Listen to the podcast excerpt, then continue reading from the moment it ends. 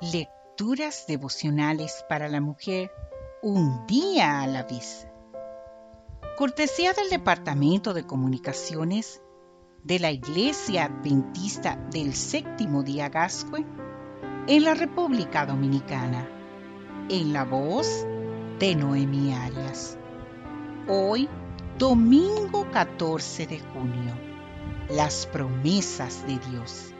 Leemos en el libro de Lucas el capítulo 6, versículo 19.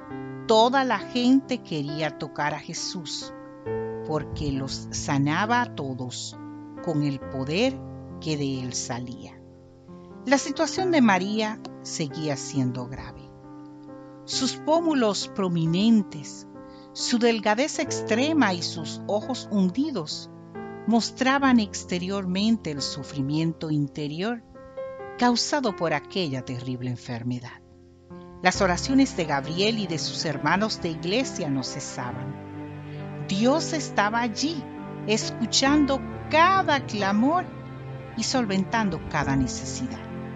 En una ocasión recibieron la visita del pastor de la iglesia, que cuando vio a María no pudo contener las lágrimas. Sin embargo, ella estaba confiada en las promesas de Dios. Con una sonrisa en los labios, María lo consoló. No se preocupe, pastor. Sé que el Señor me ha sanado y que no moriré pues se lo ha hecho saber a Gabriel. Un día, el flujo de sangre regresó con tal fuerza que hubo que llevar a María al hospital. Cuando el médico asignado a su caso revisó el resultado de los exámenes, no podía creer que ella estuviera aún con vida. ¿Cómo es posible que pudiera caminar? Estaba asombrado. Lo primero que hizo fue ordenar cinco bolsas de sangre para hacerle una transfusión. Pero Gabriel, que era pobre, no tenía con qué pagarlas. Lo único que Gabriel pudo hacer fue orar para que el Padre Celestial interviniera. Y lo hizo. Una mañana, cuando llegó el médico de turno, preguntó, María, ¿quién le puso sangre?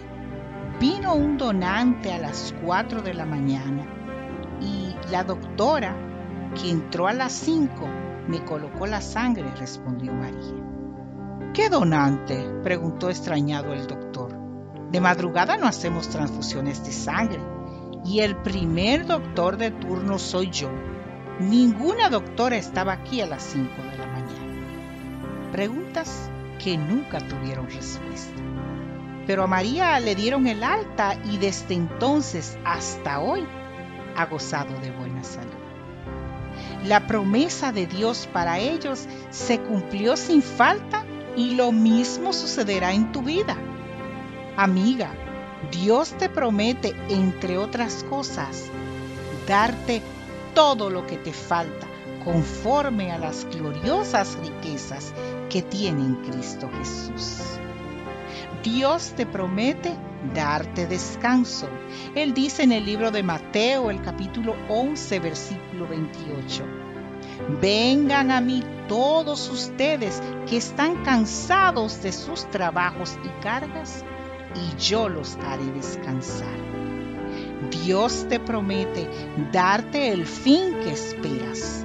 En el libro de Jeremías, el capítulo 29, versículo 11 nos dice, sé los pensamientos que tengo acerca de vosotros, dice Jehová, pensamientos de paz y no de mal, para daros el fin que esperáis.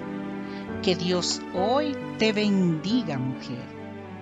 Que Dios hoy te ayude a confiar plenamente en sus promesas.